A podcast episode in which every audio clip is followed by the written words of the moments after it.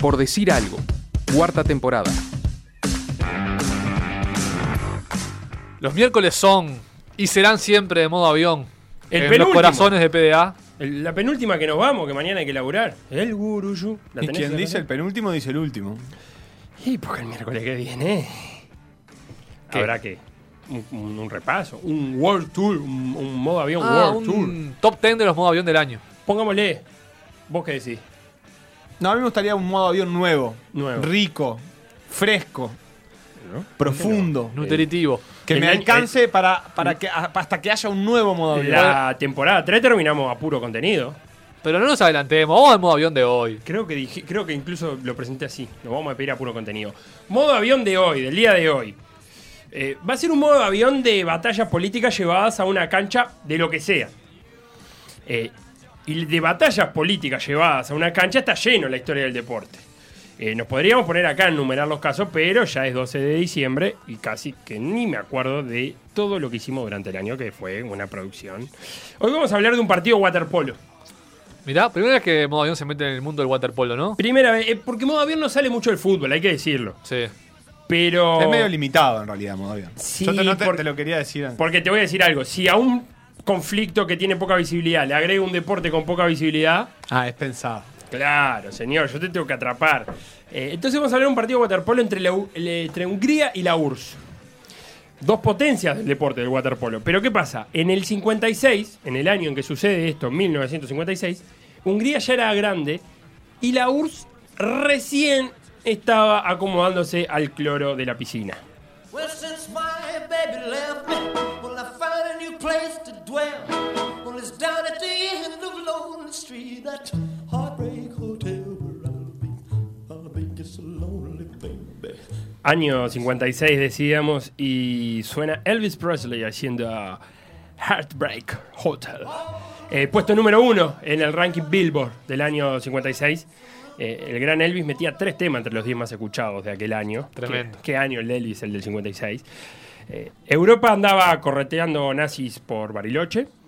Y si habías sido aliado nazi pero quedabas al este de Europa, tenías que aguantarte a los soviéticos.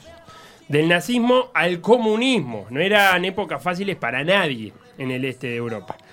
Además, el soviético tenía como una obsesión con, con ir haciendo estatuas para que nunca más te olvides que fueron ellos los que te liberaron de los malos. ¿Estatuas de quién? De ellos mismos. Ah. Por ejemplo, en Viena hay una estatua del soldado ruso a pies del Palacio Belvedere ¿De un soldado en particular o al soldado ruso en general? al soldado ruso en general, que está escrita en cirílico. O sea, las letras que rodean al soldado ruso en Viena están en cirílico. Alguien que nadie lee, no se usa el cirílico en Viena, ¿no? Pero como ellos fueron los que entraron a liberar a Viena de los nazis, te encajaron una, una estatua. Lo mismo hicieron en Budapest, porque fueron los soviéticos que luego de un sitio con 40.000 civiles muertos, 50.000 defensores húngaros también muertos y 70.000 del ejército rojo, lograron los soviéticos vencer a la Hungría que se había alineado con las potencias del eje, con la Alemania nazi particularmente. Y como no, que hicieron los soviéticos cuando entraron en Budapest? Una estatua. Una estatua. ¿De- Tranquilo. ¿De, qué? De la libertad se llama. Que es una mujer sosteniendo una hoja de palma. De palmera, perdón. Está bien, palma. Sí, hay mucha palmera. En Budapest, no sé por qué una hoja de palmera.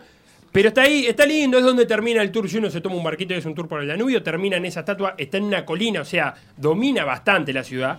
Y también está escrita en ruso eh, lo que allí hay. Y dice, a la memoria de los héroes soviéticos liberadores, erigida por el agradecido pueblo húngaro. O sea, te la hacían ellos, pero decían que la habías hecho vos, para agradecerse a ellos mismos. Increíble. Precioso el, el ruso, te va dejando estatua por el mundo. Así que teníamos a una Hungría soviética que en un principio buscó una vía parecida a la yugoslava, socialismo, pero diferente, a la manera húngara, no tanto rusa, no tan ortodoxa, pero no tuvieron la misma suerte que los yugoslavos, no apareció un Tito que, marcara una tercera vía, no hubo. En el 53, 1953, eh, muere Stalin. Y las clavijas se aflojaron un poco en los países eh, detrás de la, de la cortina de, de hierro. En Hungría agarró el mando el reformista Imre Nagy, que, había, que sustituyó a Matías. Matías es un nombre muy común en Hungría, es Mirá. el santo, patrono húngaro, San Matías, y una iglesia preciosa. Matías Rákosi. De Rákosi se decía que era el mejor discípulo húngaro de Stalin. ¿tá? Pasó el negro Pereira y dijo que lo de él con Paco era menos obvio que lo de Rakosi con Stalin. Pero Nagy, que era el reformista, no pudo hacer casi nada, y porque Rakosi se fue del poder, de- dejó de ser primer ministro húngaro, pero quedó como secretario general del Partido Comunista Húngaro. Y en un régimen soviético, ser eh, secretario general del Partido Comunista es como casi ser presidente de tu país. Y boicoteaba cuanta cosa se le ocurría a Nagy. Pero en la URSS llegó Khrushchev. Y lo primero que hizo fue limpiar a cualquiera que haya estado con Stalin, que es política de Estado rusa. Llega uno y para afuera lo que estaba, y los amigos de lo que estaban. Se fue Rakosi eh, a plantar remolachas a Siberia, y vino Erno Gero, eh, también muy pro-URSS, pero de la línea de Khrushchev.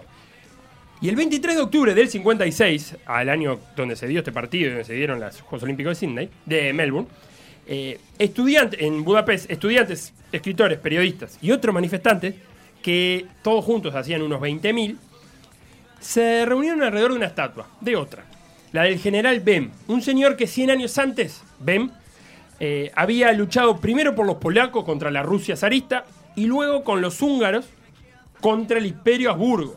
Era un luchador por encargo. Claro, pero había luchado contra la Rusia zarista y también a favor de los húngaros. No había mejor estatua en el mundo para reunirse que la de Bem. Y allí los manifestantes se pusieron a cantar esta canción que en esos tiempos estaba prohibida. A ver.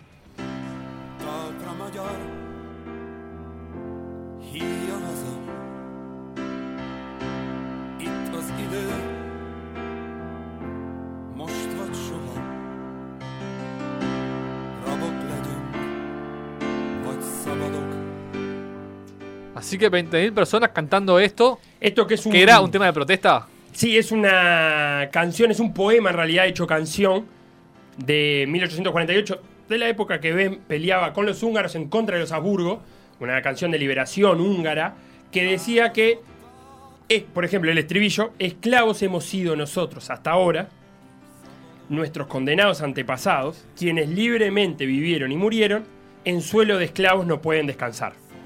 Muy poético, muy lindo. O sea, fuimos grandes los húngaros, que de verdad habían sido grandes, y que no merecemos estar bajo, bajo el yugo de un poder extranjero. Me gusta, me gusta la melodía, ¿eh? Es el Bob Dylan húngaro. Sí, invita, ¿no? A, Sí, a sí, cantar. sí, sí. Bueno, ahí andaban A cantando. aplaudir, o sea, invita como a. Sí, yo A la veo la más cabecita. para este, prender encendedores que para iniciar una revolución. Pero se inician prendiendo encendedores, luego antorcha, Claro, de a luego poquito. autos, luego cócteles molotov. Y luego gente. La gente se copó con esto de la canción y se movilizaron 200.000 personas aquel 23 de octubre del 56. Pero Guero, recordemos, primer ministro en ese momento, dijo que ya estaba bien de libertades y llamó a los soviéticos para que contengan la revuelta. Che, Vas a ver con papá. claro, Khrushchev, sabe que tenemos este problemita acá. Conteneme la revuelta. Capaz, capaz que un ¿eh? poco... Murga joven, fe, lo notás. Conteneme la revuelta. Demonia. Eh, capaz que un poco ayudó que los manifestantes fueron a destruir una estatua de Stalin y dejaron solo los pies.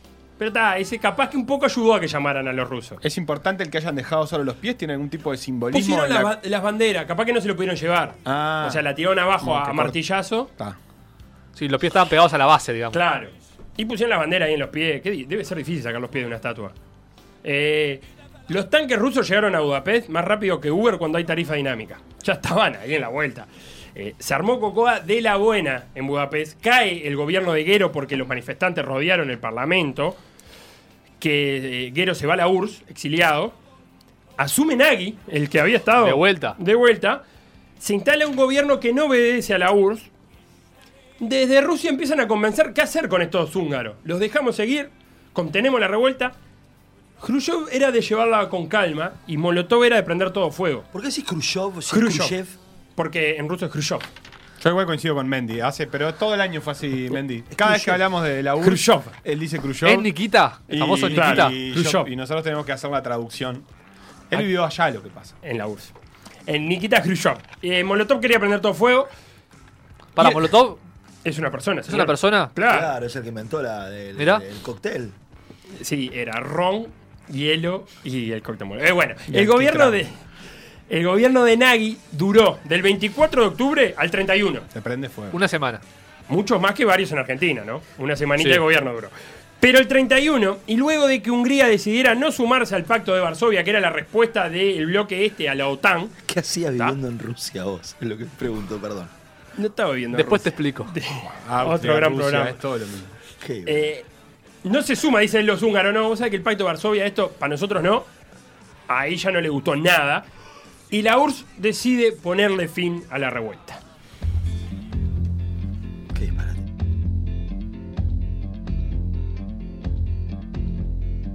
My house in Budapest, my, my hidden treasure chest, golden grand piano, my beauty. My Eyes in Budapesta. ¿Viste que dice Budapesta? Mariano Clos. Sí. Cantado por Mariano Clos. My Eyes in Budapesta. Estamos escuchando a George Ezra haciendo Budapest. Es un cantante inglés. Pero Ah. un día se perdió un tren a Budapest y decidió ponerle la canción que compuso mientras esperaba el otro tren, Budapest. Viste que a veces está bien. Casi todas las canciones del mundo se compusieron esperando el próximo tren. A Budapest. A, alados. En aquellas manifestaciones que hablábamos, la de los 20.000, que después fueron 200.000, Que te dan la, la estatua de Sta- Stalin. Sí. ¿Saben quién andaba? ¿Quién andaba? Había participado un señor que se llama Desdo Yarmati, capitán de la selección húngara de waterpolo. Ah, ah, ah, ah, ah, ah. Una selección que, atento al dato, del 28 al 52 había salido medalla de oro o plata en los cinco Juegos Olímpicos que se habían disputado. Entre- Siempre finales. siempre finales. Eh, Yarmati había abandonado la, la concentración del equipo que preparaba su viaje a Melbourne.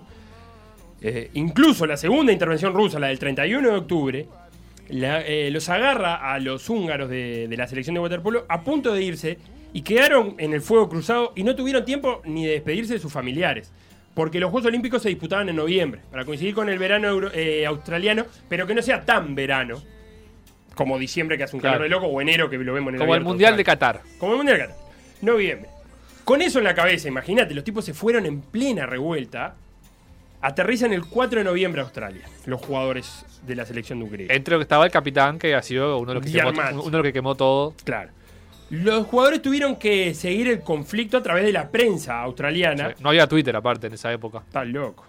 Un conflicto que, aparte, que ya estaba escalando a 2.500 muertos, a miles de exiliados.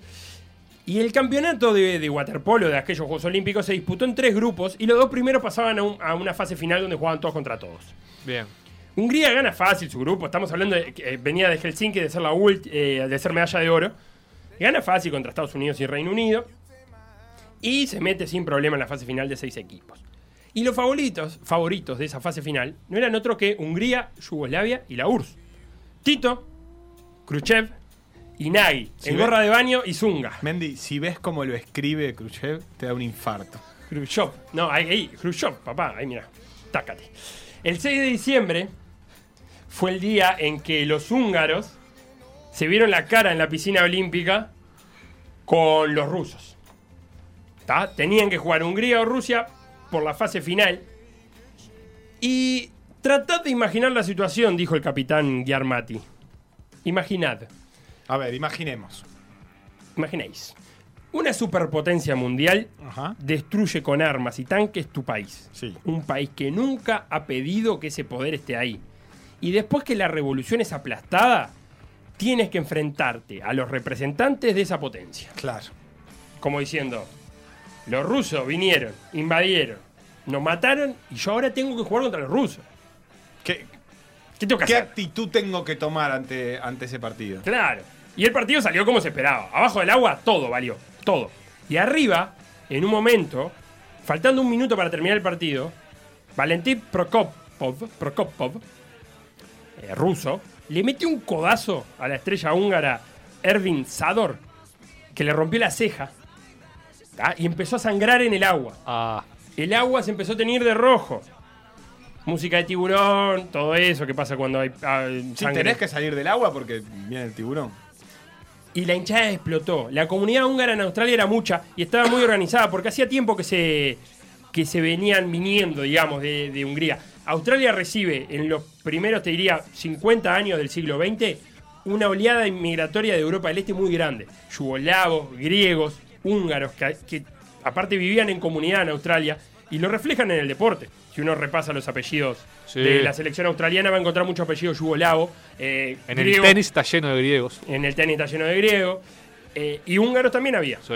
Por ejemplo, Mark Filipousis o Nick Kyrgios. Ambos, ambos eh, griegos. Sí. famoso australiano. Incluso el, el- Kokinakis. Sí, y el entrenador de la selección australiana hasta hace poco era también de apellido griego, que se me escapa ahora el nombre, si era algo así como Pastadopoulos o Papadopoulos. Entonces, la hinchada era húngara, y era la comunidad húngara. Y se le vino arriba al banco ruso. eh, eh, empezaron en abucheos y terminaron en escupitazos al banco. El partido no terminó, faltaba un minuto, no logró terminarse. Escupitajo en la piscina se disuelve, capaz que no es tan efectivo, No, pero bueno. Pero al banco. Ah, el banco también. Ya están mojados. Eh, terminó 4 a 0 el partido. eh, ganaron los húngaros. Bien. Medalla de oro. Los rusos quedarían terceros. Eh, para que tengan una idea, el, De Syd- o- ah, está bien, está bien. está bien. eh, el Sydney Morning Herald eh, al otro día tituló La Guerra Fría explota la violencia en las Olimpiadas de Melbourne. Largo para título. Eh, Sí, pero era A12, creo. No era tan cosa. Eh, aparte, eh, la imagen de, de Sador saliendo de la piscina con la ceja rota y sangrando recorrió el mundo. Cabrá como el ruso Pérez de ellos. Claro, El ejemplo de lucha. correcto, pero no te puedes vendar en la piscina. porque Pero con se te- connotaciones políticas. Claro, pero aparte con connotación política. Pero la victoria de los húngaros a los rusos, a los soviéticos en ese momento, fue más allá de ese partido 4 a 0. La mitad de ese equipo de waterpolo se quedó en Australia. ¿Está? Y 49 deportistas de la, 49 deportistas de la delegación, Deportistas. de la delegación húngara desertaron, no volvieron a su país. La mayoría terminaría instalándose en Estados Unidos, donde hasta hicieron una, una gira por la libertad húngara, que recorriendo el país. Así que cuando Larbanoa o Carrero, no sé muy bien quién, quién canta esa parte, pregunta, ¿quién se habrá quedado allá en Melbourne? Uno puede contestar, medio equipo húngaro de waterpolo. Qué lindo, Qué qué lindo. lindo. A ver, eh, ¿qué tenemos de mensaje de la audiencia? Esta es la película S- Sabzadag S- Serelem que habla de eso. Qué buen húngaro. En español se llama Hijos de la Gloria, aunque la traducción sería La libertad, el amor. Amo Hungría. Esa historia es muy buena. Nos dice en- a través del 934, finaliza con el 934. Bueno, queda anotado para el, El- sorteo con los últimos tres del celular. El por decir hablo, escucha. Muy bien, Algo sí, escucha. lindo Hungría. Aparte, ¿sabes qué, hay qué más hay en Hungría? Para, ¿conocías la película. Felo? Sí, está, está eh, incluso está en YouTube, creo. O Hay un Ragut, Hay, un- Ragut. hay Ragut. Eh, sí, Ragut Sandik. Eh, hay, mm, una peli- hay un documental de Quentin Tarantino eh, también eh, sobre, sobre este, sobre este partido. Todo mal. Quintín, San Quintín, Tarantino. Tarantino. Me gusta porque, viste, cuando. cuando Tarantino. Cuando dicen que las parejas necesitan como un aire nuevo y, y es- y que venga Mendy a ver todo esto que nosotros padecemos todos los días. Todo, porque Pero pará, yo no- te quería hablar de la torta frita ya, me, húngara. ya me acostumbré, ya sé lo de la torta frita, ya lo contaste. Langos. Pero para decirle Para al señor Mendy, de- entonces Mendy es nuevo y no sabe que El- dice. si el oyente hace Khrushchev. langos- El señor es. Andrés Romero, que está en Lisboa ahora. Bueno, ah, Andrés, si sabés hacer langos, mandanos. Langostinos. No. Escúchame. Sí. Una crítica. ah, te iba a- Sí, a ¿qué apuntar hace al hombre de bien. El hombre de bien, eh, bueno, va a hinchar por Hungría, pero tiene una crítica, que es que eh, es difícil de comprobar esto porque el, el waterpolo es así. ¿Cómo sé yo diferencio un partido de waterpolo en el que se están pegando todo el tiempo, eh, codazos y pegando por abajo del agua? Porque eh, la Unión Soviética invadió Hungría y mató a dos millones de personas y un partido de waterpolo común. Yo cada vez que veo waterpolo, lo único que sucede es gente pegándose por abajo del agua eh, una vez por segundo. Está, eh, acá lo que pasa ¿Cómo que... sabemos que fue por eso y no fue porque el waterpolo es así? ¿Entendés lo que te quiero decir? Claro, pero Porque crónica- capaz que alguien viene y dice, ah, estos jugadores de Peñarol Nacional, se ve que Rusia invadió Hungría porque se están matando a patadas. Y vos decís, no, e- estos juegan así. Claro, acá pero pasa lo mismo. parece que los cronistas de la época que veían waterpolo todo el tiempo decían que era como un poco más de lo normal, lo que se estaban pegando. Claro, habría algo por lo bajo, pero qué deporte violento el waterpolo. ¿Cómo se pegan, por Dios? Bueno, es que lo hemos hablado acá. eh, los jueces terminan cobrando lo que piensan que pasa, porque no ven todo lo que, todo lo que te pegas abajo. No lo sé y, y seguramente parta del desconocimiento de las reglas, pero eh, entre el waterpolo y el handball son dos deportes que uno se olvida, pero que cuando los ve bien, dice, ¿cómo se están dando esta gente? Mucho más que lo que, lo que uno esperaría. Claro, y acá desbordó la piscina que, que uno de los, de los Es- golpes haya sido arriba del agua. Claro. Por, arriba de la superficie. Un codazo por, por arriba del agua. Por Claro, faltando un minuto y llega lo perdiendo que 4 queda a 0. abajo del agua queda abajo del agua. Pero arriba ya es otra cosa. Un par de mensajes más. Andrés el húngaro está pletórico. Dice que es verdad esto último que dicen. Hay húngaros que me han dicho que el golpe no fue de propósito. Pero hay quienes dicen que el golpe fue violento y nada normal para el deporte. Pero todo ayuda para el cuento. Y dice que la película, que Nacho Mendes pronunció de manera excelente, en realidad se leería algo así como Sabadiag Serelem. ¿Tá? Y después dice algo en húngaro que directamente yo no lo Qué entiendo. difícil el húngaro. Ojo, ojo que no sea picaresco. A para ver. dejarnos pegados. Claro. Tipo, alguien de la familia Galarga. Pero, Sí. lee- pero léelo en húngaro. Eh, Sactos Tecfolos Langos. Me Lango- imagino- No, Langos es la torta frita. Yo, yo me imagino que esto va a ser viral en Hungría. Decir, Sí. "Oh, programa uruguayo dice ordinarieses al aire. ¿Pero qué puede decir la torta frita? No, Algo con torta frita. Termina en torta frita. Mirá, eso es como una torta frita. Claro, te dejo como Eh, una torta sí, frita. caliente. Está. Eh, y después nos dicen un saludo a Micaela Feger, o Feger, la húngara de la selección de Beach Handball. ¿Quién la conoce? De la selección uruguaya Beach Handball. Ah, Hay una húngara. pensé que era una húngara de la selección de handball de Hungría. Y bueno. Capaz que cuando dijo selección uruguaya te podía dar una pista. No, dijo No, selección. dije selección, pero luego agregué que era selección uruguaya. En fin, saludo para todos. Para toda la comunidad húngara. Eh, y qué ricas son las húngaras, eso es lo otro que tengo para Fritas. decir. Ah, De cualquier manera. No, hervidas no. Son tan poco sanas como deliciosas.